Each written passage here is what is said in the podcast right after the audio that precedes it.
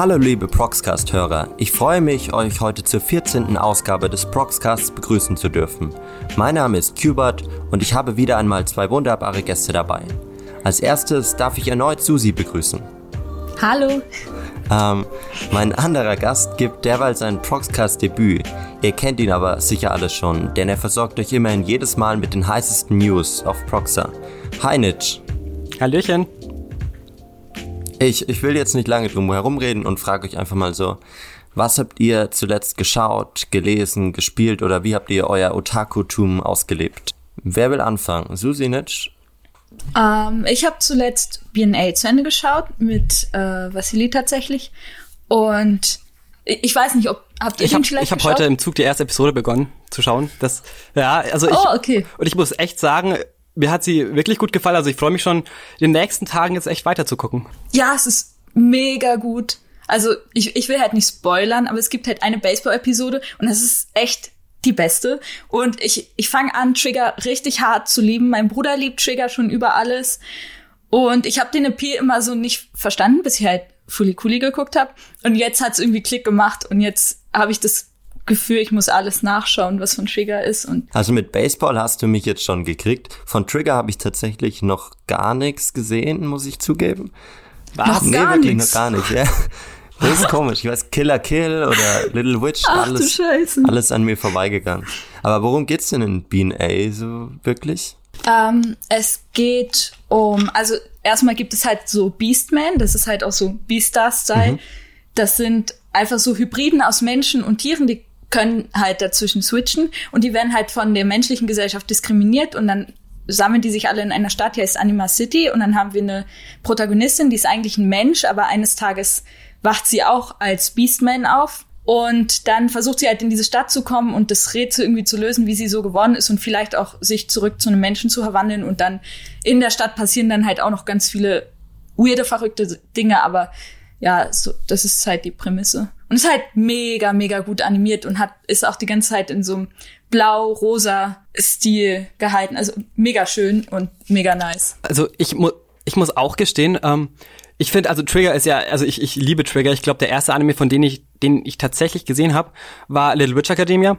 Und anfangs dachte ich es zwar nicht, aber ich habe mich echt in diesen ähm, Trigger hat jetzt einen sehr simplen Stil oftmals und auch in äh, B&A. Ich finde den Stil, also ich finde den einfach echt äh, zum Niederknien. Ich finde den so hübsch. Und ich war auch tatsächlich überrascht, als ich die erste Episode dann gesehen habe. Wie, also ich habe keine Handlungsbeschreibung gelesen, gar nichts. Ich habe mich einfach auf die erste Episode eingelassen und war wirklich überrascht, wie ähm, kritisch auch diese Serie wirklich losgeht und so. Und ich hatte das nicht erwartet. Ich hatte eher gesagt, das wird jetzt eher sowas Lustiges, eher Lockeres, so wie äh, Little Witch Academia. Aber ich war wirklich sehr überrascht, aber im positiven Sinne. Ja.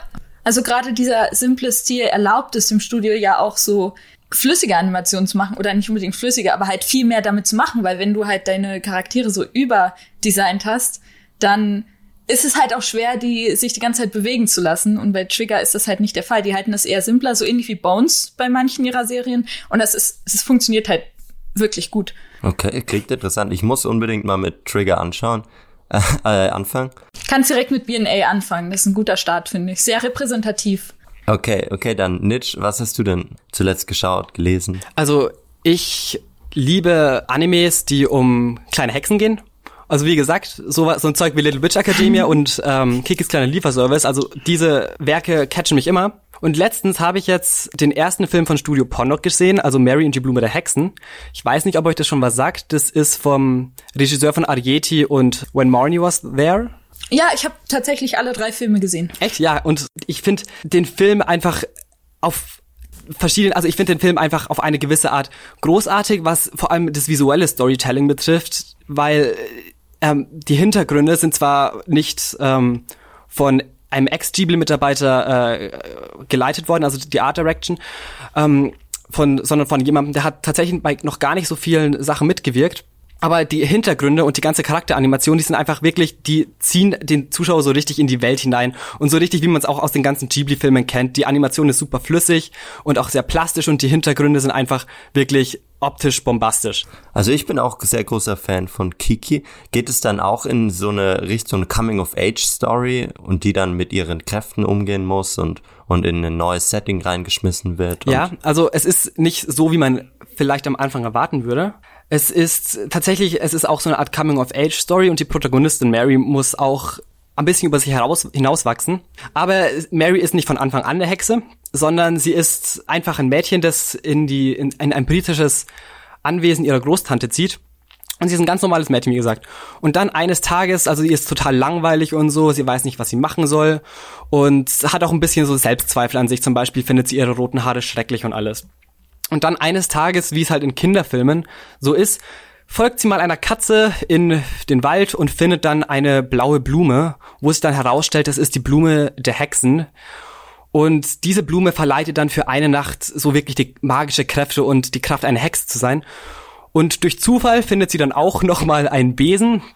Und dieser Besen, der tut sie dann in 0, nichts einfach entführen, über die Wolken hinausbringen und schon findet sie sich in einer ja, Welt über den Wolken wieder, die dann quasi den Hexen gehört. Und dieser Besen bringt sie dann quasi zu so einer Hexenakademie, wo sie dann von einer Rektorin gleich ganz freudig begrüßt wird und alles und durch die Schule geleitet wird und so. Und diese Direktorin weiß natürlich gar nicht, dass Mary in Wahrheit keine Hexe ist. Auch ihr rotes Haar wird sehr gelobt und so, wodurch Mary sich dann auch wohlfühlt und auch ein bisschen stolz ist, ähm, weil sie ihre roten Haare ja nicht mag. Und dann wird sie auch immer übermütiger behauptet, ja, sie ist ganz super im Zaubern, sie ist einfach sehr stark darin. Doch irgendwann findet sie dann auch heraus oder merkt, dass die Lehrer an der Schule irgendwas zu verbergen haben und so.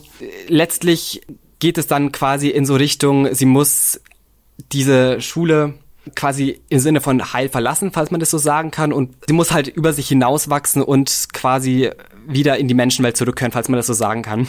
Das ist quasi die Hürde dann in dem Film. Genau, also vom Writing her ist es auch, äh, man merkt, es ist deutlich ein Kinderfilm. Also es ist jetzt nicht so tief wie manche Ghibli-Filme und auch nicht so gesellschaftskritisch.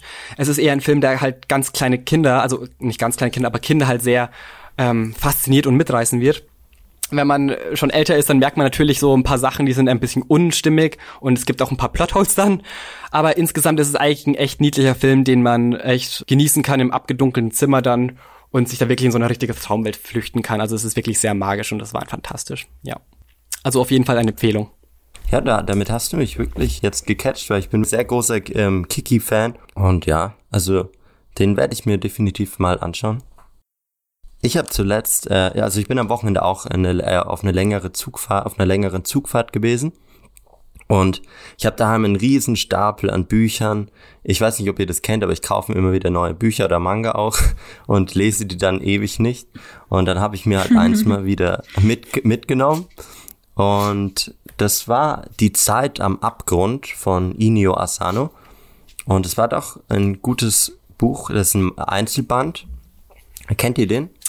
Äh, nö. Ich nee, glaube, ich, ich glaube, du hast mal eine Re Rezension zu einem Werk von dem Mangaka geschrieben, oder? Oder irre ich mich da?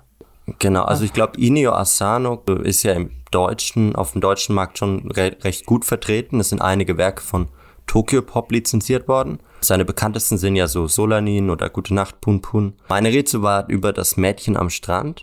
Ah, doch, daran erinnere ich mich. Aber ihr habt wirklich noch nichts von ihm gelesen? Nee, leider nicht. Aber ich hab mal, ich hab mal, ich bin irgendwie mal über dieses Demons die, die, die, die Destruction oder so gestolpert und ich fand, das sah echt süß aus. Also ich glaube, ich werde, also ich wollte auf jeden Fall schon mal einen Manga von ihm lesen.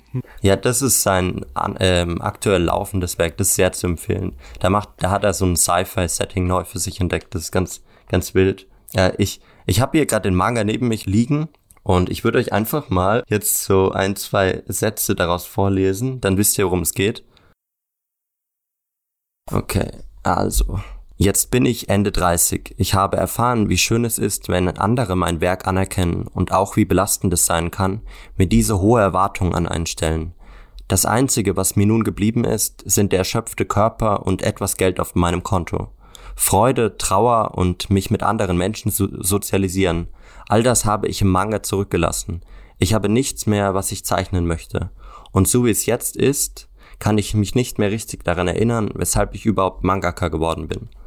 Also da, da sieht man quasi, worum es geht. Der, der, die Hauptfigur ist ein Mangaka, der schon sein erstes Werk beendet hat und aber ja nicht wirklich glücklich ist mit seinem jetzigen Leben. Er ist ziemlich kaputt. Er hat wirklich all seine Energie da reingesteckt und er, er ist nicht zufrieden, wie sein Privatleben läuft, weil er eben nie wirklich daran gearbeitet hat und sich nur auf das eine konzentriert hat. Das heißt, er ist so in, in einer, wie soll ich sagen, ähm, Existenzkrise, ja.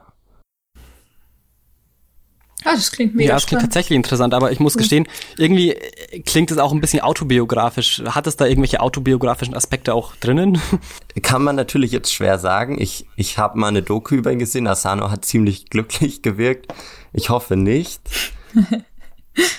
Vielleicht so kleine Struggle, die das Mangaka sein mit sich bringt. Also einfach Artblock oder so und einfach, oh Gott, war das überhaupt alles gut, was ich bisher gemacht habe und kann ich überhaupt weiter schreiben oder mir fällt gerade nichts ein oder so. Das kann ich mir gut vorstellen, dass er das schon da irgendwie verarbeitet drin.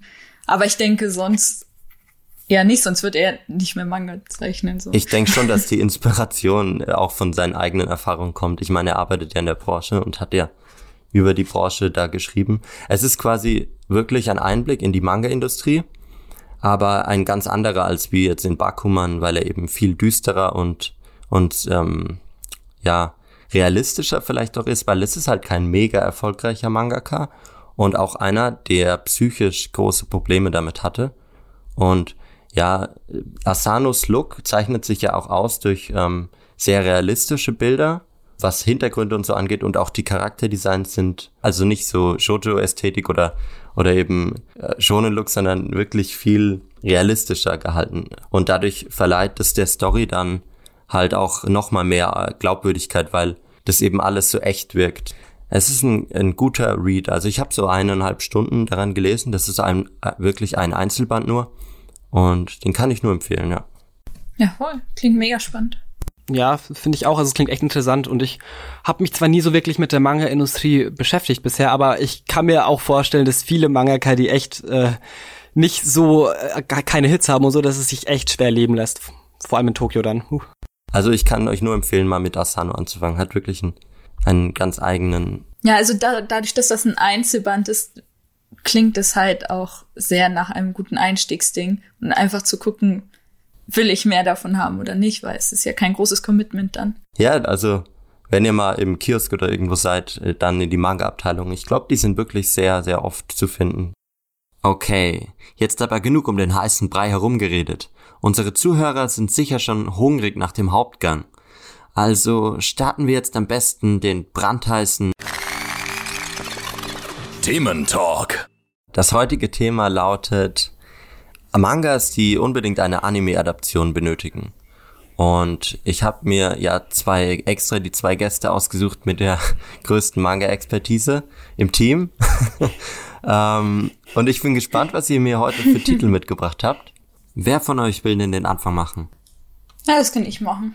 Ich habe Strobe Edge mitgebracht. Das ist ein Manga von meiner, also von einer meiner allerliebsten Mangakas, nämlich Yo Sakisaka. Die hat unter anderem auch den Manga Blue Spring Ride, der ja auch eine Anime-Adaption bekommen hat, gezeichnet. Und genau, ich habe, ich finde vor allem, dass Shoujo Roman Stuff krass unterrepräsentiert ist. Nicht nur auf Proxer selbst, also von der Redaktion, sondern auch in der Anime-Industrie, weil die guten Romance-Shoujo-Sachen, also Romance-Anime gibt's zu Genüge, aber ich meine den richtig krassen Shoujo-Shit mit Klischees, das ist halt einfach krass unterrepräsentiert, weil ich kann die guten an drei Händen abzählen. Und ich habe sie alle mehr als einmal gesehen, weil ich danach so krass crave. Und das ist auch der einzige Grund, warum ich unter anderem auch Manga, also nicht unter anderem, sondern es ist der einzige Grund, warum ich Mangas lese, weil ich finde, dass es in der Anime-Industrie fehlt.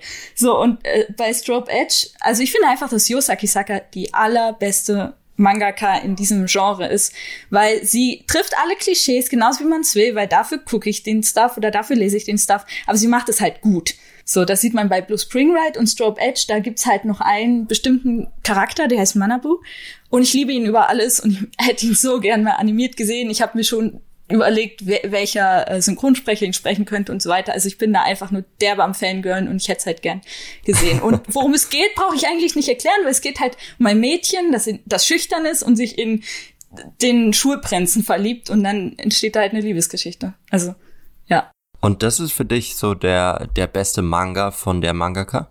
Ja, also nicht, nicht der beste. Ich glaube, ich finde Blue Spring Ride noch einen Ticken besser, aber der hat ja schon eine Anime-Adaption, auch wenn die nicht vollständig ist. Und den neuesten habe ich von ihr noch gar nicht gelesen, weil der war nicht vollständig und ich wollte ihn gern lesen, wenn er vollständig ist, weil ich sonst super sad werde, wenn ich das Ende nicht kenne. Aber um, ähm, das ist ja irgendwie oft so, dass so Romans, äh, Shoujo, Mangas, die adaptiert werden, nie dann ganz adaptiert werden. Also also die wirklich guten, die ich gesehen habe, die sind in der Regel eigentlich ja? Auch zumindest an so einem Punkt, wo es okay ist. So, wenn ich da an Kimini Todoke denke, wobei die zweite Staffel ist schon irgendwie ein Trauerspiel. Ähm, weil die, die kommen zwar zusammen, aber die brauchen halt einfach noch mal acht fucking Folgen und dann schaffen die es. Kennt ihr das Desaster? Habt ihr das geguckt? Ich hab's gesehen, aber es ist schon länger. Also die, die schaffen es, sich gegenüberzustehen und sich gegenseitig ihre Liebe zu erklären und es trotzdem misszuverstehen, weil die beide denken, der jeweils andere meint es platonisch. Das ist so ein Abfuck. Also abgesehen davon endet die zweite Staffel ja trotzdem damit, dass sie zusammen sind und man sieht noch ein bisschen von der Beziehung so. Und die meisten anderen guten enden halt auch damit, dass sie zumindest zusammenkommen oder es stark gehintet wird in die Richtung.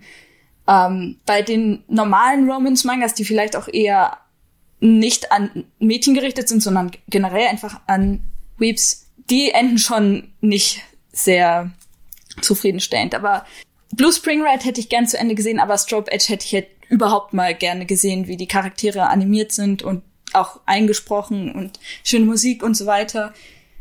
Ah, ich, ich, ich, ich vermisse den Anime, der nicht existiert. Also ich fand Blue Spring Ride, ähm, also das ist interessant. Ich habe mich gar nicht zu dem Zeitpunkt, als ich die Romans Show gesehen habe, noch gar nicht so bewusst geschaut mit, okay, der der Anime ist von der Mangaka. Was hat sie noch gemacht?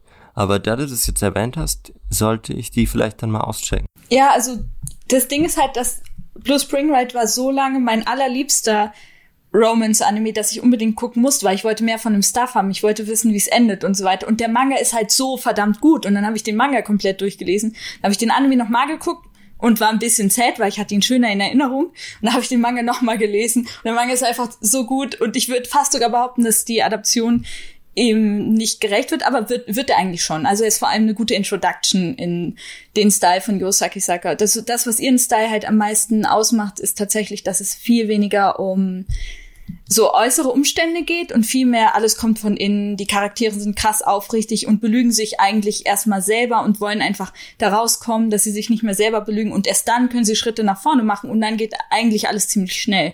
Also sehr erwachsen mit dem Thema und es ist viel weniger so, äh, er redet mit anderen Mädchen, also rede ich nicht mehr mit ihm, also so typische Teenie dran, sondern einfach so, ja, es ist halt etwas, was innen vor sich geht, dieses Verliebtsein und nichts, was so sehr von außen geprägt ist.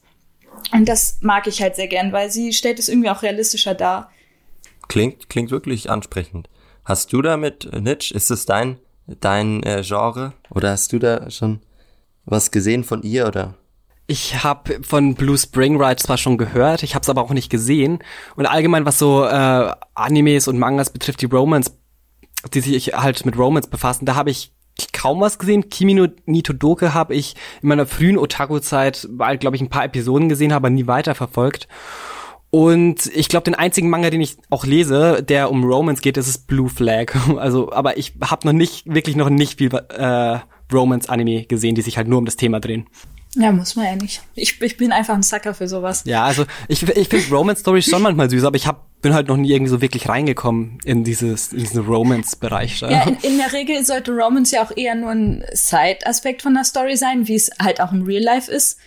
Aber man, manchmal brauche ich halt einfach diesen Fluff. Irgendwie möchte ich das selber nochmal nachempfinden. Wie war das denn, als ich so 13 war? Ich bin ganz froh, dass ich da durch bin aber manchmal sehne ich mich schon ein bisschen zurück nach diesem Gefühl und Romans Mangas können das eigentlich ganz gut imitieren. Ich habe äh, noch zwei Fragen an dich, Susi. Und zwar erstens, ist der Manga mhm. in, in Deutschland auf dem Markt vielleicht? Ja, ja. Von Tokyo Pop, glaube ich sogar. Adoptiert. Ja, also Strobe Edge, Blue Spring Ride und der neueste Miracles of Love heißt er auch und ein Einzelband auch. Also alles von ihr ist in Deutschland zu haben. Ist alles angekommen. Mega nice. Kann ich nur empfehlen. Und, und hast du irgendwie auch konkretere Wünsche zur Adaption? Hast du dir da mal Gedanken gemacht? Irgendwie Studie, mein also einziger also, konkreter Wunsch ist, dass Manabu von Hiroshimono gesprochen wird. Ansonsten vertraue ich einfach der Anime-Industrie, dass sie es irgendwie hinkriegen. Vielleicht, vielleicht auch, dass es von Production IG gemacht wird, wie Kimini Todoke und Blue Spring Ride. Also ich hoffe, dass Production IG sich nur auf nur auf ähm, Sportanimes fokussiert natürlich und äh, andere Werke erstmal beiseite lässt, weil ich natürlich ein großer Sportanime-Fan bin. Ja, schon. ja, bin, bin ich ja auch. Ich liebe, ich liebe ja auch Haikyuu. Haikyuu ist like stimmt, my stimmt. favorite ja. Anime, aber ähm, ich möchte halt beides haben. Willst du noch was zur Synchronsprecherin sagen? Ah, Hiro Shimono, das ist ein Synchronsprecher, oh. der spricht. Also das ist by the way der beste Freund von Yuki Kaji, der ihren Jäger spricht. Ah, ja, den kennt man, ja. Und er spricht Conny Springer aus Attack on Titan. Ich finde, er ist ein bisschen unappreciated, weil er spricht immer so Rollen, die Yuki Kaji, also er könnte so Rollen sprechen, die Yuki Kaji spricht, aber die kriegt halt immer Yuki Kaji, weil er super beliebt ist. Aber spätestens bei Koichi aus Jojo hätte ich mir gewünscht, dass Hiroshima nur den spricht, weil er passt so viel besser zu Koichi und Yuki Kaji ist halt irgendwie overused. Und ich kann leider nicht so viele Rollen von Hiroshima nur nennen, weil er irgendwie so, also ich, ich könnte noch ein paar nennen, aber die kennt halt keine Sau. So. Obwohl er recht groß ist in der Branche. Keine Ahnung, er ist auch nicht so irgendwie meine, einer meiner liebsten Synchronsprecher, aber ich finde einfach, dass er zu dem, zu meinem Favorite Character aus Strobe Edge einfach super krass gut passen würde. So. Der ist, by the way, auch ein krasser Support-Character und äh, gar nicht mal so groß dabei. Also passt es ja auch irgendwie zu ihm, ja. keine Ahnung. Okay, dann hoffen wir mal, dass deine Wünsche bezüglich des Synchronsprechers und allgemein der Anime-Adaption in Erfüllung gehen. Und kommen wir mal zum nächsten Titel. Nitsch, was hast du uns denn heute mitgebracht? Ja, also ich habe ja schon am Anfang des Proxcasts darüber geredet, dass ich ja kleine Hexen süß finde, also die ganzen Stories mag. Und als Manga, den ich echt gerne als Anime sehen würde, habe ich mitgenommen Atelier of Witchhead. Und das ist auch ein Manga, der, wie man vom Titel schon hören kann, äh, ein Manga, der über kleine Hexen geht. Und äh, der stammt von Kamome Shirahama. Die, da, da sagt der Name vielleicht noch nichts, weil es ist so ihr erst, ihre erste längere Reihe. Sie hat vorher mal einen One-Shot gezeichnet und einen Manga, der drei Bände umfasst. Aber vielleicht kennen äh, sie manche Leute vom Namen her, die sich mit DC beschäftigen, weil sie für DC tatsächlich schon einige Cover gezeichnet hat. Genau. Und Atelier of Witchhead, das ist ein Fantasy-Manga natürlich. Und der handelt von ähm, einem kleinen Mädchen namens Coco. Und die ist einfach unglaublich begeistert, was Magie betrifft und möchte unbedingt eines Tages mal eine Hexe werden. Doch leider ist sie nicht als Hexe geboren und denkt, man muss als Hexe geboren werden. Doch eines Tages findet sie, äh, trifft so einen Mann auf der Straße, der ihr etwas suspekt scheint. Und der gibt ihr ein Buch und eine Feder und ein kleines Tintenfass. Und damit kann sie am Anfang nichts anfangen, bis sie dann eines Tages mal zufälligerweise einen Zauberer beobachtet, der bei ihr zu Hause aufkreuzt und beobachtet, dass er zaubert mit Hilfe von Symbolen, die er mit Feder und Tinte zeichnet.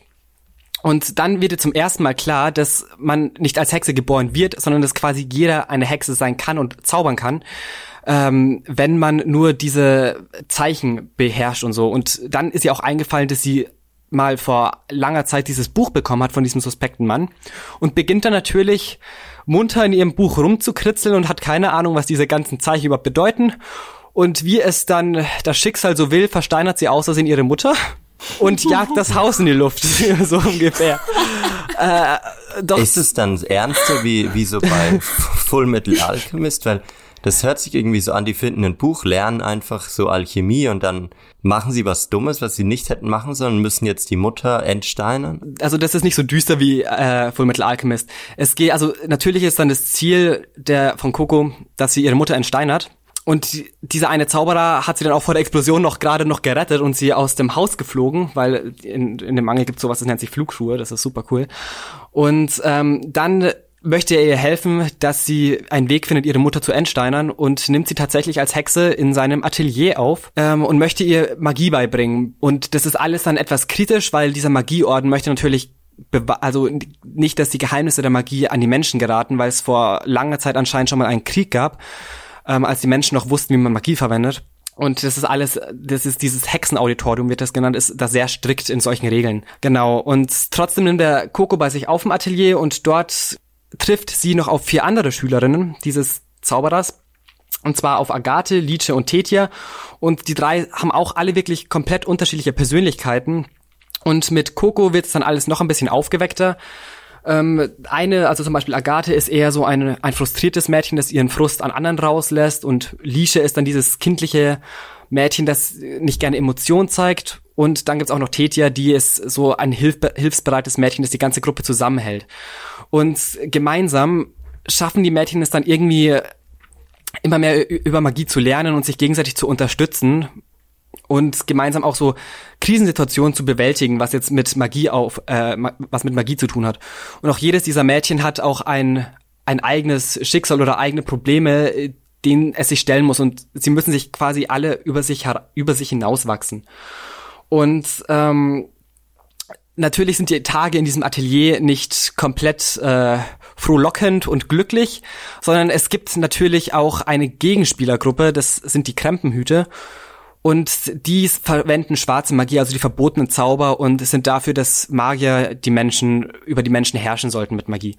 Und dann stellt sich natürlich auch heraus, also das sind jetzt alles keine Spoiler, keine Sorge, ähm, dass dieser Mann, der dass dieser Mann, der Kok äh, damals das Buch gegeben hat, auch einer der Krempenhüte war und die scheinen anscheinend ein Ziel mit Coco zu verfolgen, aber es ist nicht bekannt, welches Ziel. Und im Laufe der Story wird halt auch dann immer die Magiewelt immer deutlicher vorgestellt und es ist einfach alles wirklich sehr detailliert und das Worldbuilding von Band zu Band wird es äh, gewaltiger und auch die Story wird immer spannender und wirklich, es werden immer neue, also oft neue Charaktere und Orte vorgestellt und es ist einfach wirklich ein Manga, in dem man sich verlieben kann. Vor allem, was die Zeichnungen betrifft, denn die sind unglaublich detailliert. Also die Zeichnerin ist selber sehr inspiriert durch den Jugendstil und auch durch diese bekannten Künstler Alfons Mutscher und Gustav Klimt, die eigentlich jedem was sagen sollten. Also nur mal, falls jemand damit nichts anfangen kann. Äh, das Opening von Elfenlied ist von Bildern von Gustav Klimt inspiriert.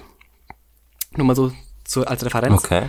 Genau, und das ist einfach wirklich ein unglaublich Detail, detailverliebter Manga und der, der ist so, also der ist extrem märchenhaft. Es ist nicht sowas wie äh, Little Witch Academia, das viel mit Slapstick und so arbeitet, sondern ähm, es ist wirklich märchenhaft, also auch von den ganzen Illustrationen her. Das, das hört sich aber wie eine riesengroße Fantasy-Welt an, in die man sich da verlieren kann man, man verliert sich total drin. Und vor allem, was ich auch ein super Pluspunkt finde, ist, es ist nicht so dieses typische Zaubern ist mit Händen oder mit Wedeln, mit den Stäben oder so oder mit irgendwie so diesen äh, Alchemie-Zauberkreisen oder so, sondern dass es irgendwie so ein ganz eigenes Zaubersystem ist, das dann auch wirklich detailreich und auch logisch erklärt wird. Aber das Zaubersystem funktioniert dann auch mit so Runen oder Schriftzeichen, die die dann verwenden. So hast du das doch gesagt, oder? Ja, genau. Also das sind so Symboliken und es wird auch erklärt, je nachdem, wie groß man ein Symbol zeichnet oder wie viele, desto anders wirkt sich auch der Zauber aus. Also nicht, wenn man jetzt einfach nur das Symbol zeichnet, dass der Zauber sich so auswirkt, also jedes Mal, sondern man kann es auch so richtig steuern, wie der Zauber sich auswirken soll. Aber das geht natürlich auch nur, wenn man experimentiert und so, damit man weiß, wie man möchte, dass der Zauber wirkt, falls es verständlich klingt. Ja. Gibt es dann da auch so Actionsequenzen irgendwie? Und wenn ja, wie funktioniert das dann? Also wenn man sich zum Beispiel selbst verteidigen muss und dann muss man noch Papier aus seiner Tasche holen und eine Feder und ein Tintenfass und dann muss man ganz schnell aufschreiben, bevor man vom Drachen verschlungen wird oder wie ist das da gehandelt? Also es gibt schon actionreichere Szenen, ähm, die auch wirklich auch wieder sehr hübsch gezeichnet sind. Und äh, tatsächlich hat sich die Autorin da auch was überlegt, weil es natürlich sehr umständlich wäre, wie du gesagt hast, wenn man sich lauter Sachen erstmal rausholen müsste und dann erstmal eine Viertelstunde zeichnet. Ähm, stattdessen haben diese ganzen Hexen und Zauberer haben so kleine runde Zauberbücher bei sich, wo sie schon solche Runenkreise und alles Mögliche äh, vorbereitet haben, so dass sie quasi einfach nur noch mit einem kleinen Pinselstrich diesen Kreis oder diesen Zauber vervollständigen, so dass er dann sofort wirkt. Also so uh, zaubern die dann. Voll schlau. Ja, total. Und vor allem ist es dann, hat man basically auch einen Stock, den man verbrauchen kann. Genau. Bevor man dann große Symbole nochmal zeigen ja. muss. Das finde ich kreativ. Und ich habe ja vorher auch schon mal die Flugschuhe erwähnt und die sind auch ganz lustig gelöst eigentlich, weil auf den Sohlen der Schuhe ist jeweils immer so die Hälfte eines Zauberkreises und wenn die Mädchen, also die Zauberer und Hexen, äh, die Füße so zusammen halten, dann wird dieser Zauberkreis auch aktiviert und dann schießen sie auch in die Höhe. Also das ist alles sehr, sehr schön erklärt. Oh mein Gott, das ist so schlau gelöst. Ja, also, das bietet so viele Möglichkeiten. Ja, also es gibt echt viele Möglichkeiten in dem Manga und ich war auch sehr überrascht, wie wie wirklich, wie, wie dieses ganze System entwickelt wurde. Ich bin mit nicht so vielen Erwartungen dran tatsächlich, aber ich war sehr, sehr überrascht und sehr positiv überrascht. Puh. Das ist fantastisch. Oh, krass. Ja. Was, da muss ich auch mal reinschauen. Auf jeden Fall. Es lohnt sich auch als Geschenke, das kann ich sagen. Also ich habe Freunde, die oh. lesen keine Mangas, aber da haben sie sich echt rein verliebt in die Story. Ja. Das ist ja eine richtige Muss Perle. ich mir merken für meine ja. Non-Weeps. Ja, total. Ja. Das ist eine versteckte Perle. Ach. Deswegen habe ich dich eingeladen, Nitsch.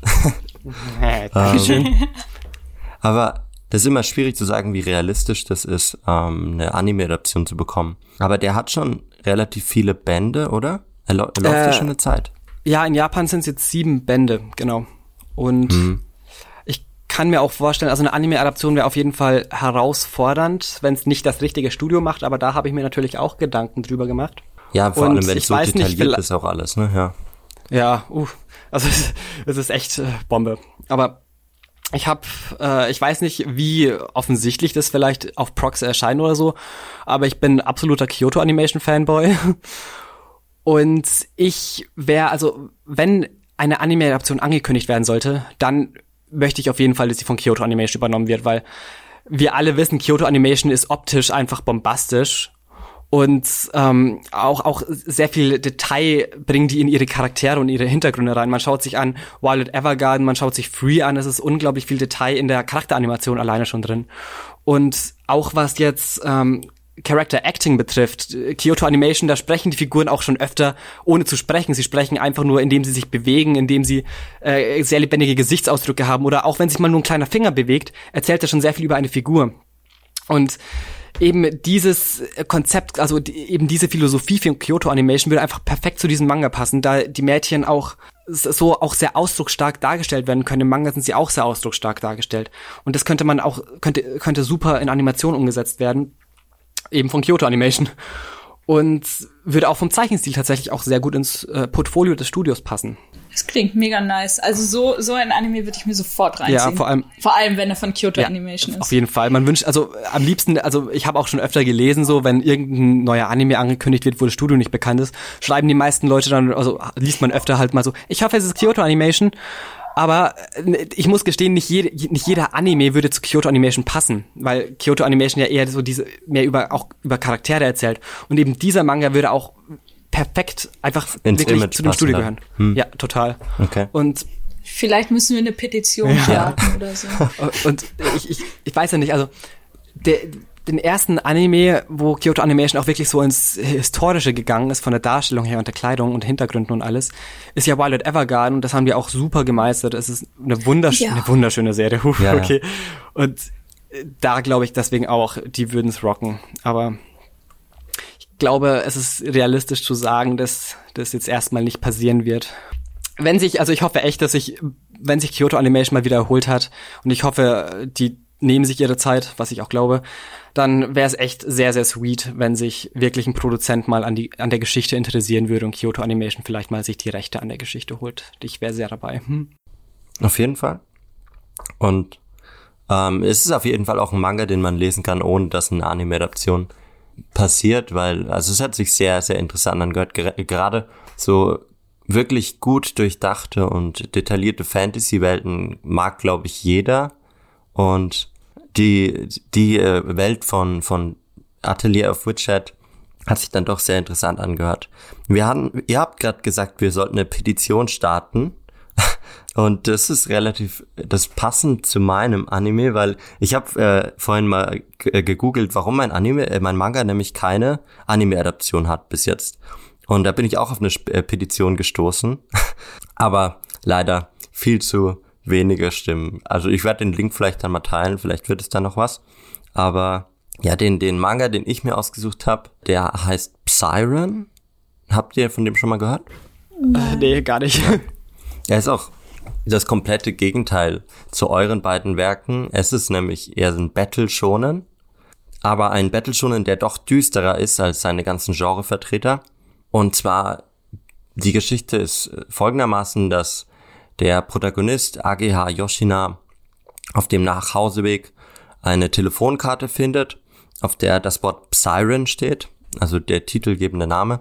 Und er recherchiert dann halt, äh, was es mit der Karte auf sich hat, beziehungsweise zufällig ähm, findet er heraus, dass äh, hinter der Karte eben eine große Urban Legend steht und eine geheime Organisation und jeder ganz verrückt nach solchen Telefonkarten ist, weil es eine Belohnung von 500 Millionen Yen gibt für die Person, die eben herausfindet, was hinter Psyren wirklich steckt. Ja, wie das dann halt so spielt, er gerät dann immer tiefer da rein, er benutzt die Telefonkarte und schließlich findet er sich in einer anderen Welt wieder, in die er hineingesaugt wurde. Dort versucht er seine Klassenkameradin zu retten, die davor auch in diese Welt gesaugt wurde. Und in der Parallelwelt oder beziehungsweise es kommt ziemlich schnell raus, dass es sich hier um das äh, Japan der Zukunft handelt. In dieser Welt ähm, ist eben alles zerstört und er muss dann quasi rausfinden, es, es stellt sich dann die Frage, warum ist Japan in der Zukunft zerstört? Was ist passiert? Und was äh, kann der Protagonist tun, um dies zu verhindern?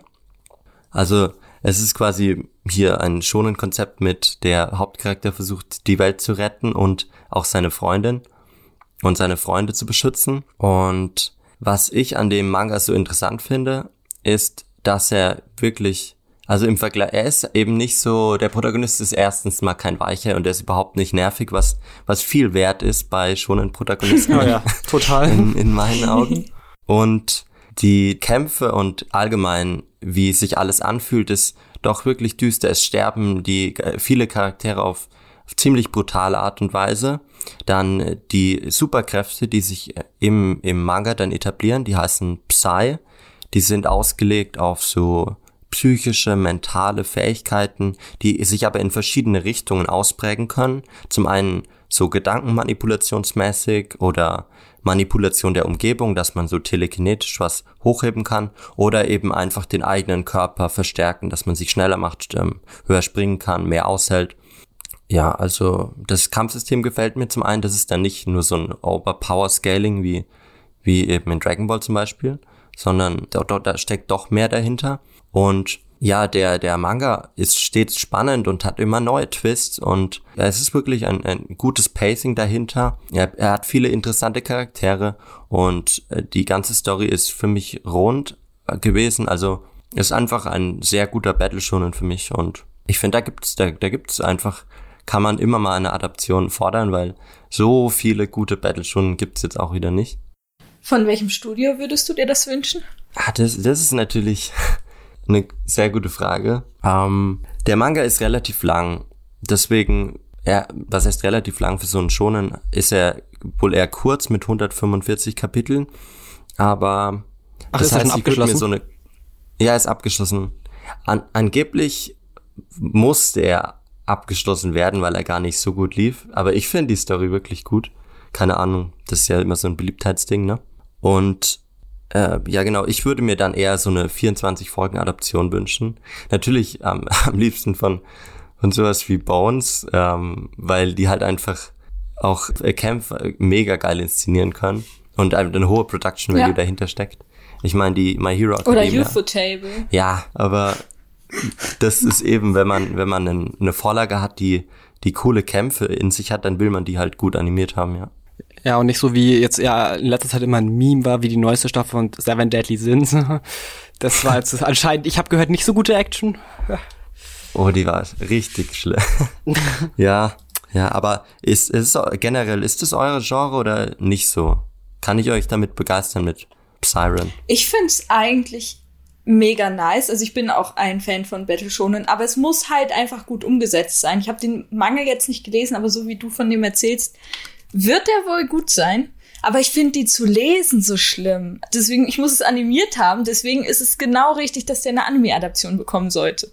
Ja, ich, ich, ich muss auch gestehen, also wenn ich solche schon Kämpfen, Kämpfe-Mangas lese, da, da, da verwirrt mich das alles irgendwann, diese ganzen Kampfdinger. Und ich finde also, ich habe bisher nur die erste Staffel von zum Beispiel My Hero Academia gesehen und solche Kämpfe sind echt wundervoll animiert. Also ich finde Shonen würde ich auch bevorzugen eher als Anime.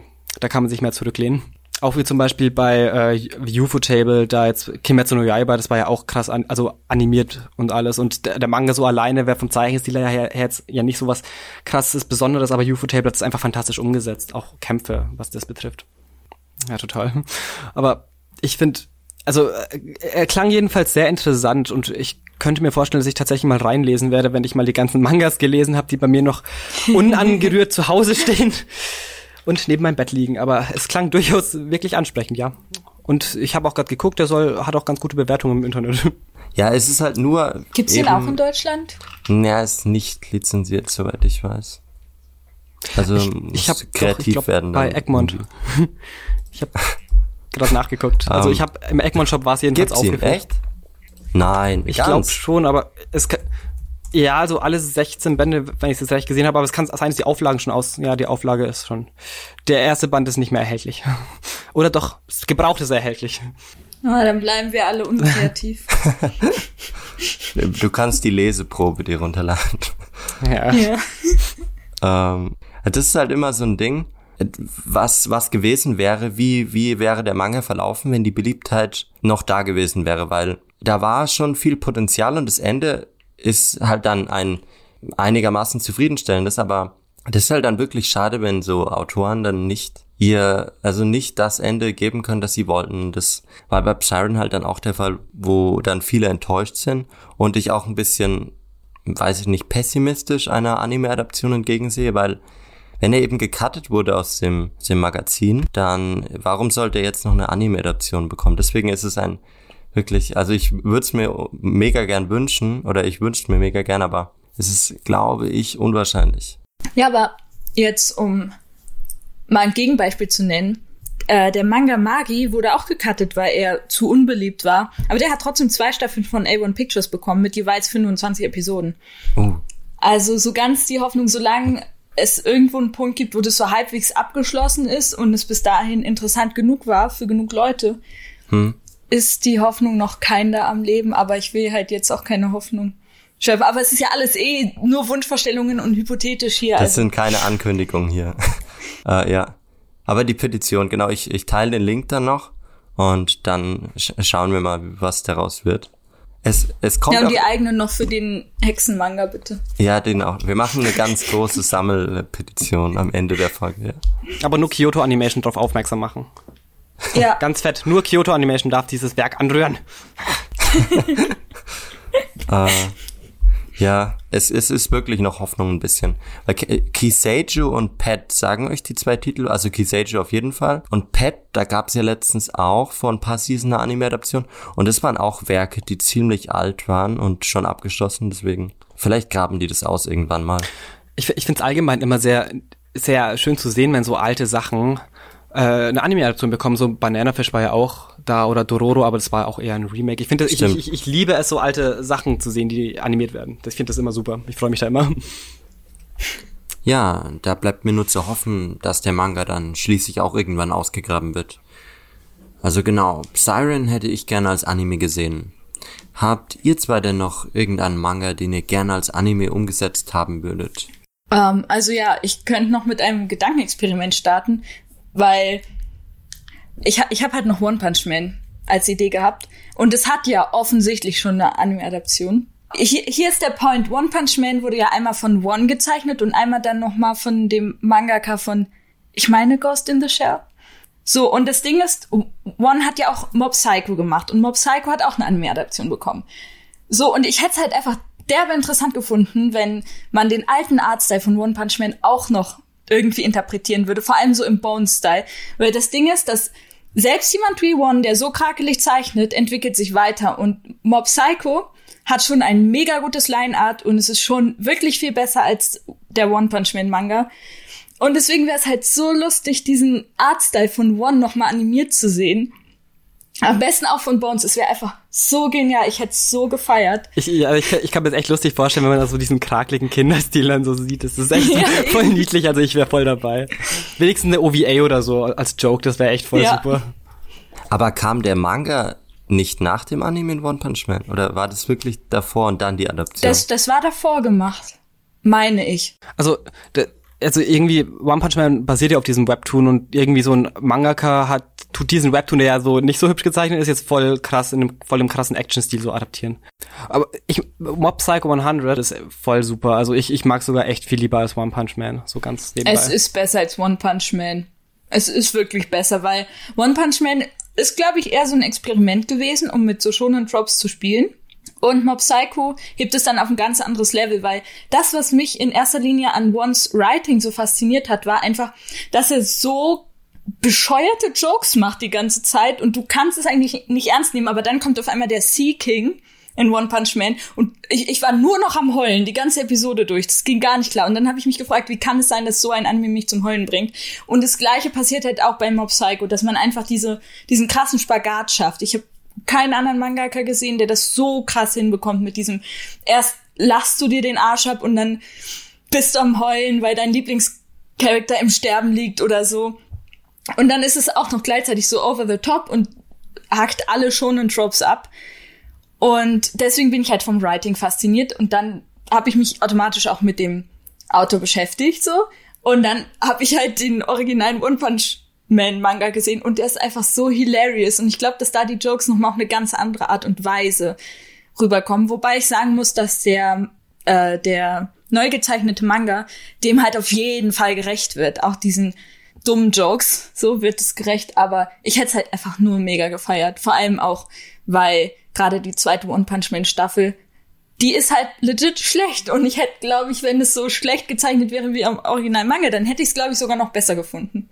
Ja, ich wäre auch dabei. Also ich, ich, ich fände echt lustig. Vor allem, ich, ich, Mob Psycho 100, das, ich habe am Anfang so gedacht, so, oh, also dieser Artstyle da ist echt so sloppy, also das sieht so billig aus, so richtig, hm, es sieht so wie Kindergekrackel halt aus, so ein bisschen, habe ich halt damals gedacht, dass der Anime aussieht, hab mich da, und das hat mich halt abgeschreckt, den zu gucken. Und ich habe auch viele Leute schon gehört, die gesagt haben, nee, gucke ich nicht, weil es sieht einfach nicht hübsch aus. Und dann habe ich begonnen zu gucken und ich muss sagen, also visuell hat Bones da fantastische Arbeit geleistet, aber es ist Bones, also das ist so heftig, wie die Kämpfe und alles dort gestaltet sind, ist einfach wundervoll, also Mob Psycho 100 ist definitiv etwas, das man gucken muss. Ja, es ist halt auch die gleiche Logik, die ich vorhin über Trigger gesagt habe. Dieses einfach, dieser simplere Artstyle, der funktioniert dann besser in so krass flüssigen Animationen und der Anime wirkt halt insgesamt auch viel konsistenter, während man bei One Punch Man viel mehr Szenen hat, wo die überdesignten Charaktere einfach nur stillstehen. Das fällt einem nicht auf, weil man hat ja nur diese Sakuga-Sequenz im Kopf. Aber gerade da, wo die so stillstehen, sieht es teilweise auch einfach schlecht aus. Bei Mob Psycho kann das nicht passieren, weil die Charaktere sehen per Default einfach schlecht in Anführungszeichen aus. Ich, ich mag den Artstyle sehr gern, ich würde den nicht schlecht nennen, aber selbst wenn andere Leute das so bezeichnen wollen, wenigstens leidet die Kon äh, Konsistenz, hätte ich fast gesagt. Ähm, Sag mal Konsistenz. Ja. Ich kann gerade kein Deutsch. Ja. Du meinst so Consistency, ja. Ja, ja genau. Ich wollte sagen, so Aggregatzustand. Nee, also das leidet nicht drunter. Ja, also ich, was, ich finde ich find's auch echt manchmal ganz lustig, wie in so detailliert gezeichneten Serien, wie du es gerade gesagt hast, so, so der eine Sakuga schaut so voll detailliert und hübsch, dann ist so eine Aufnahme von der Ferne und plötzlich ist jetzt das eine Auge auf der Stirn, das andere Auge ist jetzt auf der Wange und einfach so alles komplett kaputt. Das ist, finde ich, das ist immer sehr lustig und ja. Interessant hatte ich auch also ich wusste, ich, ich kannte den Ruf, dass One eben äh, nicht so mega geil zeichnet, wie der One Punch Man Anime dann tatsächlich adaptiert wurde. Wäre wär vielleicht interessant, so eine Adaption dann auch noch zu sehen. Ähm, Nitsch, hast du noch was? Ja, also es gibt ja ganz viele Mangas, die eigentlich ein Anime verdienen würden, damit sie Aufmerksamkeit bekommen oder vielleicht auch mehr Potenzial rausgekitzelt werden könnte. Und ich habe noch etwas dabei, was als Anime bestimmt glänzen könnte. Und zwar Delicious in Dungeon. Ich weiß nicht, ob es von euch jemand schon mal gehört hat oder gelesen. Ich habe dazu eine Manga-Review of Proxer geschrieben. Vielleicht hat es jemand gelesen. Und kann auch gerne von euch gelesen werden, wer da gerade zuhört. Genau, und es geht basically um so eine Gruppe Abenteurer. Die äh, ist gerade so auf dem Abenteuer in Dungeon und treffen halt auf einen Drachen, wie es da halt so im Dungeon üblich ist, ist ja ganz normal. Und das Dumme ist bloß, dass dann dieser Kampf gegen den Drachen nicht so glatt läuft und die Heilerin leider von einem Drachen gefressen wird. Und in der letzten Sekunde es noch schafft, ihre Truppe aus dem Dungeon heraus te zu teleportieren. Boom. Genau. Und dann ist das Problem, sie sind komplett gestrandet auf der Erdoberfläche, haben gar nichts mehr, weil ihre ganzen Vorräte und ihre ganzes Gepäck ist natürlich auch noch im Dungeon und wurde mit dem Drachen, äh, wurde mit der Heilerin verdaut. Und sie stehen halt vor einem kompletten Aus und wissen nicht, was sie tun sollen. Und der Anführer der Band entschließt sich dann aber kurzerhand, die Heilerin zu retten, weil sie wollen sie wiederbeleben. Und die Heilerin ist auch gleichzeitig seine Schwester. Und äh, dann, dann sagen sie aber, ja, spinnst du denn? Hallo, wir können da nicht runter, wir haben kein Geld, wir haben kein Essen, wir, wir sind pleite. Aber dann kommt er auf die geniale Idee, und deswegen heißt der Manga auch Delicious in Dungeon, dass sie sich einfach von Monstern ernähren, die sie im Dungeon jagen, weil dann brauchen sie gar kein Proviant kaufen. Genau. I didn't see that Und coming. Der Ja. Vorschlag wird unterschiedlich angenommen. Ja, Dies- dieser, dieser Vorschlag wird auch sehr unterschiedlich von den Teammitgliedern angenommen. Also der Anführer ist natürlich sehr begeistert, weil er insgeheim schon immer so einen Fetisch hatte für so Monsteressen. Der, und währenddessen, währenddessen die Magierin, also so eine Elfe, die denkt sich natürlich so, was, was, hallo? B -b -b wer seid ihr? Also so, Hilfe, ich, er ist doch keine Monster, jetzt seid ihr bescheuert, so in dem Sinne. Ähm, aber letzten Endes lässt sich dann die Truppe drauf ein und dann kehren sie halt zurück runter in den Dungeon und treffen dann auch tatsächlich noch auf einen Zwerg, der sich ihrer Gruppe anschließt. Und der, wie sich herausstellt, ist er sehr bewandert im, in der Zubereitung von Monstern, was dann auch zu diesem kulinarischen Abenteuer beiträgt, weil sie gem gemeinsam dann so. ja, das ist irgendwie sehr skurril. Die klären dann den Dungeon, indem die den dann leer machen und ein Restaurant draus werden lassen, oder wie? Ja, also sie, sie, sie gehen halt immer tiefer in den Dungeon runter, Ebene für Ebene, dann treffen sie ein Monster, dann müssen sie halt wieder tatsächlich auch äh, wirklich nachdenken, wie sie dieses Monster gut bekämpfen können, weil jedes Monster hat andere Eigenschaften, jeder kennt es aus Videospielen. Und ähm, dann finden sie immer irgendwie eine Lösung und tatsächlich lässt sich dann auch jedes Monster dort verwerten, sei es jetzt irgendwie so einfach nur ein Batzen Schleim oder sei es jetzt irgendwie so äh, keine Ahnung, ein Golem aus Erde kann auch irgendwie behandelt werden. Skorpione essen sie, sie essen alles mögliche, einfach was ihnen über den Weg stolpert. Und ähm, genau, und so dringen sie wirklich immer tiefer in den Dungeon und möchten die Heilerin retten. Und diese ganzen verschiedenen Ebenen in den Dungeons sind auch sehr unterschiedlich. Also äh, eine Ebene ist zum Beispiel einfach nur mal so Schlossgänge und alles. Die andere Ebene ist wieder so voller Bilder und so und da können sie auch in die, durch die Bilder reingehen oder so und da diese Welt erleben in den Bildern. Und in einer anderen Welt sind sie zum Beispiel äh, irgendwie so eine unter Wasser überflutetes Schloss, wo dann nur noch die Türme rausgucken und dann gehen sie über die Wasseroberfläche und alles. Also es sind sehr viele Szenarien auch und Welten in diesem Dungeon vertreten. Also das hört sich ja jetzt erstmal, habe ich gedacht, das wird ein ernster Manga wegen, wegen ähm, dass sie, die eben ge gestorben ist, die Heilerin, oder sich geopfert hat. Und dann kommt ein, dein, dein, deine, deine Beschreibung war dann sehr, als wäre es so eine Satire auf so ein Dungeon-Genre, auf so ein ernsteres. Ja, ist es auch Und- eigentlich. Ja, aber ist es dann überhaupt noch ernst zu nehmen mit, mit der, Also mit der Heilerin, oder? Ja, also also schon, sie suchen die Heilerin. Es sind dann auch manchmal wieder ein paar äh, ruhigere Stellen da. Es, es, es ist auch ähm, es ist auch wieder es sind auch wieder wirklich Comedy-Szenen da, die mich wirklich zum einen oder anderen Mal äh, wirklich zum Lachen gebracht haben. Und ähm, Insgesamt sind aber, ist es aber auch etwas ernster. Also zum Beispiel, man sieht mal zum Beispiel, wie irgendjemanden, irgendjemand ermordet wird von so einem Monster oder so und da liegen dann auch mal ein paar Leichen rum. Aber da, im Gegensatz dazu ist, es- ist das dann wieder nicht so tief ernst dargestellt, sondern auch wieder ein bisschen alles leichtherziger, weil ach, ach, die können sowieso wieder belebt werden, das, das macht nichts, lassen wir sie da liegen, da kommt später jemand vorbei, so in dem Sinne. Und es ist halt wirklich einfach so ein richtig leichtherziges, chaotisches, ähm, stolperndes Abenteuer durch den Dungeon. Und diese, diese, diese Prämisse vom Anfang, dass sie die Heilerin retten wollen, die gerät auch immer, die ist ein bisschen im Hintergrund. Also in einem Band wird sie dann auch wieder direkt behandelt. Aber äh, es ist erstmal nur, geht erstmal nur darum, wie sie sich überhaupt tiefer in den Dungeon vorwagen und halt die verschiedenen, kuli verschiedensten kulinarischen Abenteuer erleben. Und es ist einfach wirklich ein total hübscher Read und alles und Kriegt man denn Hunger, während man das liest? Also äh, ich, ich- ich weiß nicht, ob man Hunger bekommt, wenn jetzt irgendwie so äh, ein Drache ausgeweidet wird zum Beispiel oder sich so oder so Schleimbatzen in eine Pfanne gehauen werden. Das sieht ein bisschen unappetitlich manchmal aus, also man kann sich nicht vorstellen, dass es vielleicht lecker sein könnte. Aber dann Ja, wenn das Gericht am Ende aussieht, genau gut aussieht. das das Gericht am Ende ist dann immer totaler Foodporn, also total hübsch anzusehen oh eigentlich. Gott.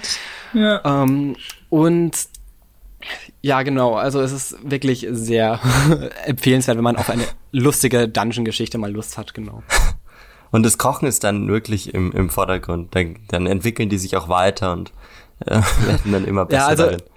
es ist, also es ist, es ist zum einen die Reise im Vordergrund, also es, die Kapitel sind ungefähr so aufgebaut, sie treffen auf irgendwas Neues, äh, besiegen es und dann wird gekocht, so ungefähr. Also das Kochen steht im Vordergrund, aber steht auch gleichzeitig die Reise im Vordergrund. Also ist alles eigentlich sehr ausbalanciert. Es wird jetzt nicht auf jeder Seite gekocht. Es ist ein schönes Abenteuer. Es sind auch Action-Szenen drin, wenn sie mal gegen irgendwelche Viecher kämpfen. Es ist wirklich, äh, man findet irgendwie quasi eigentlich alles. Man findet Comedy, Abenteuer, schöne Fantasy, dann auch wieder den Gourmet-Aspekt und wieder schöne Action. Also ist eigentlich so ziemlich für jeden was dabei und das ist einfach großartig. Hast du auch ein Wunschstudio? Ja, also ich so richtig Wunschstudio jetzt nicht. Aber tatsächlich ist letztes Jahr wurde zu dem Manga, äh, ich glaube zur Feier des achten Bandes oder so, wurde tatsächlich sogar ein animiertes Promo-Video veröffentlicht, also richtig im Anime-Stil.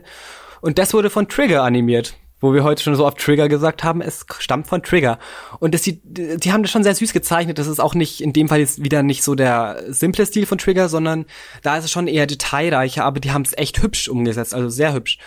Und da könntet ihr mal später mal reinschauen oder auch, wer gerade zuhört, könnte es einfach mal angucken. Es ist wirklich sehr schön. Und den, also wenn ein Anime kommt, dann denke ich, Trigger würde super animieren, weil das Promo-Video sah schon sehr anständig aus, das sie für den Manga gemacht haben. Und ich denke eigentlich, um ganz ehrlich zu sein, ist es auch, eigentlich auch nur noch eine Frage der Zeit, bis das ein Anime bekommt, weil ich glaube, in Japan ist der Manga auch relativ beliebt und ein animiertes Promo-Video bekommt ja jetzt nicht jeder Manga, wenn ja, man das so stimmt. sagen kann. Was ich noch vergessen habe zu sagen, hierzulande kann der Manga bei Egmont gekauft werden. Also ich glaube, ja, Atelier of Witcher ist bei Egmont und Dungeon ist auch bei Egmont. Also Egmont hat schon klasse Serien, kann man da mal an der Stelle sagen. Hm. Da haben wir heute Egmont und Tokyo Pop hier. Sind wir gesponsert. Stimmt. Also wenn wir dafür nicht ein bisschen Geld bekommen fürs Product Placement, ey. bisschen finanzielle Unterstützung. Alright. Uh, was sagt die Uhr? Okay. Gut, ein bisschen Zeit haben wir noch. Dann werfe ich noch einen letzten Titel ein. Und zwar Naoki Urasawas Pluto. Naoki Urasawa ist vielen von euch wahrscheinlich ein Begriff, weil die Anime-Adaption Monster sehr bekannt ist doch. Und Pluto ist eben vom, von der ganzen Atmosphäre und von dem Feeling relativ ähnlich. Und da ich wirklich sehr großer Monster-Fan bin und generell einfach wenige so, so düstere Mystery-Shows als Anime vorhanden sind, will ich dazu unbedingt eine Adaption. In Pluto geht's eben um also Pluto ist quasi eine Neuinterpretation von Urasawa auf Osamu Tezukas ähm, Manga Astro Boy. Und zwar nimmt er hier einen Nebencharakter aus Astro Boy, Inspektor Gesicht, und macht ihn zum Protagonisten. Es, es passiert dann quasi eine Detektivgeschichte, in dem Inspektor äh, Gesicht eine, eine mysteriöse Mordreihe an, ähm, an Robotern lösen muss. In, in Pluto spielt, also Pluto spielt quasi in der Zukunft, in einer Welt, wo Menschen und Roboter zusammenleben, aber Roboter doch in der Gesellschaft äh, noch diskriminiert werden. Hier sieht man halt so Parallelen zu Rassentrennung, sage ich jetzt mal. Also es wird ziemlich klar, dass als Vorbild so die Civil Rights Movement äh, für die Robots Rights Movement genommen wurde und da es gibt so einen Verein in in Pluto, der wirklich, also er ist unverwechselbar dem Ku Klux Klan nachempfunden. Und es geht halt dann in dem Manga neben einer spannenden Detektivgeschichte dann auch um solche Themen wie Diskriminierung der Roboter in, in der im Alltag. Und er, er wird quasi dann auch sehr auf, auf das Zeitgeschehen geht Urasawa ein. Er ähm, kommentiert dann auch den Irakkrieg zum Teil, also der findet dann auch Einklang in der Serie, aber halt ein fiktiver Irakkrieg, also nicht der tatsächliche der dann auch anders genannt wird. Genau, und es ist einfach ein sehr, sehr, sehr spannender Manga und auch mit, auch wenn man jetzt denkt, es ist eine Detektivgeschichte und es wird nur ermittelt, aber weil eben die Vorlage Astro Boy ist, wird natürlich dann auch äh, um äh, einiges gekämpft und diese Kämpfe, so Astro Boy in, in neuer Animation aufgelegt zu sehen, wäre schon, wäre schon was, was Schönes, was ich mir wünschen würde und unbedingt gerne als Anime sehen würde. Ja, mega nice. Da wären ja voll viele kulturelle Dinge drin, drin so. Also halt Astro Boy allein schon dann die Mangaka, der Mangaka, der Mangaka. von Monster. Der Mangaka von Monster. Wäre mega spannend. So. Und vor allem, weil das Konzept ja dann auch, wo, weil Astro Boy ist ja schon eher so eine Kinderserie gewesen und das Konzept wird dann einfach übertragen auf so ein Genau, er macht quasi krass, aus so einer also Kindergeschichte so eine, eine düstere ja. Adaption, ja Das ist immer nice, weil dann können auch voll viele Leute damit connecten, glaube ich, Ja. die das so als Kind gesehen haben. Keine Ahnung, wie alt Leute, die damals Kinder waren, jetzt sind, aber Ja, ich glaube auch nicht, dass die sich das reinziehen würden, aber stimmt, Astro Boy ist 60er oder so gewesen, ne? Glaube ich. ja. Ja. Die ganzen Boomer machen an den Fernseher und sagen, oh, Astro Boy läuft, geil. Ja. Also es, es klingt schon echt voll interessant. Also ich ha- schaue ja momentan Monster und äh, Monster kann hat catcht mich jedenfalls voll und ich find's super gut geschrieben und dass Naoki Urasawa da dann auch so eine Interpretation gemacht hat. Ich kannte Pluto vorher glaube ich noch gar nicht. Also ich es kann sein, dass ich mal gehört habe, aber ich habe es nie so wirklich realisiert. Aber das klingt wie eine interessante Reinterpretation, auch wie du gerade gesagt hast, Klams, dass das äh, ja eigentlich auch eine Kinderserie ist und dass dann wieder so eine Dark Story geturnt wird, das ist schon echt interessant. Also klingt super. Ja, auch voll interessant, wie die Charakterdesigns auch äh, umgesetzt wurden. Er hat, also wie Astro Boy dann im Endeffekt in, in Pluto aussieht im Vergleich zum Original und generell alle Charaktere. Er hat sich, er hat ja den, er hat quasi auch den Roboter-Look ähm, verändert und sehr vermenschlicht, damit man sich wahrscheinlich besser auch reinfühlen kann. Ja, und dann geht's halt auch viel um die Sache, was ist Menschlichkeit, was ist ein Mensch und so weiter, ne? Und was macht ein Mensch aus, weil eben die so hochentwickelten Roboter sich gar nicht unterscheiden und das realisieren die Menschen dann auch immer wieder und sagen, oh ja, die Roboter, der weint ja sogar und so. Er, er, er benimmt sich wirklich genauso wie wir, aber ja, er ist ja doch nicht so wie wir. Aber die können es überhaupt nicht begründen, sondern das ist halt so ein Bias und Vorurteile, die sie haben, ne? Genau. Aber Nietzsche hast mir vorhin gesagt, dass eine Anime-Adaption in Planung ist. Was mich sehr, sehr hypt, aber ich bin auch skeptisch. Ja, also ich, die entsteht ja anscheinend in diesem Stu- Studio M2 und ich muss gestehen, ich kenne keine Serien von denen, aber ich glaube, ich habe neulich mal ein bisschen über äh, Studio Mappa äh, einfach ein bisschen recherchiert aus Spaß und ich glaube, Studio M2 ist sogar von ähm, dem ehemaligen Mappa-Gründer, der, äh, also vom Mappa-Gründer, der Madhouse damals verlassen hat und der hat dann, Genau, glaube ich, ja, Mappa ja. wieder verlassen.